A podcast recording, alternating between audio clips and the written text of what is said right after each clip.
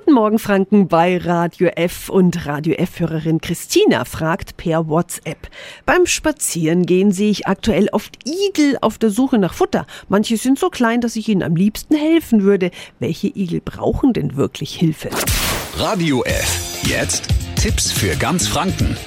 Hier ist unser Wiki Peter. Draußen begegnen uns gerade jede Menge Igel, denn die futtern sich gerade ihren Winterspeck an, um für den Winterschlaf gut gerüstet zu sein. Manche brauchen allerdings auch unsere Hilfe. Annika Lange vom Landesbund für Vogelschutz. Welche Igel denn? Wenn sie husten, röcheln, niesen, torkeln, apathisch wirken, dann sind das alles Anzeichen für Krankheiten und dann ist es am besten, den Igel zum Tierarzt zu bringen.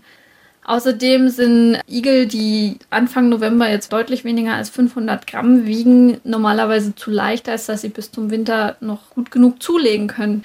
Deswegen brauchen auch die Hilfe. Sie freuen sich dann zum Beispiel über einen großen Löffel Katzenfutter oder gekochtes und ungewürztes Hackfleisch oder Rührei. Bitte keine anderen Küchenreste und auch keine Milch geben. Aber nicht jeder Igel braucht unsere Hilfe, oder? In ganz vielen Fällen ist es einfach ganz normal, dass die alleine unterwegs sind. Gerade nachts, wenn die gesund und fit wirken, dann gibt es überhaupt keinen Grund, da irgendwie einzugreifen. Außerdem ist es auch schlecht, die Igel zu lange in Gefangenschaft zu behalten. Also sobald die erwachsen erwachsen genug sind, alt genug sind und auch schwer genug sind, sollten die unbedingt dann auch für einen Winterschlaf rausgesetzt werden. Die beste Hilfe ist immer noch, den eigenen Garten auch ein bisschen wild zu lassen, Hecken pflanzen, Holzreste auch mal liegen lassen, genauso wie das Laub der damit es den Igeln bei uns in Franken auch weiterhin gut geht. Diese Infos finden Sie auch nochmal online auf radiof.de. Tipps für ganz Franken von unserem Wiki Peter.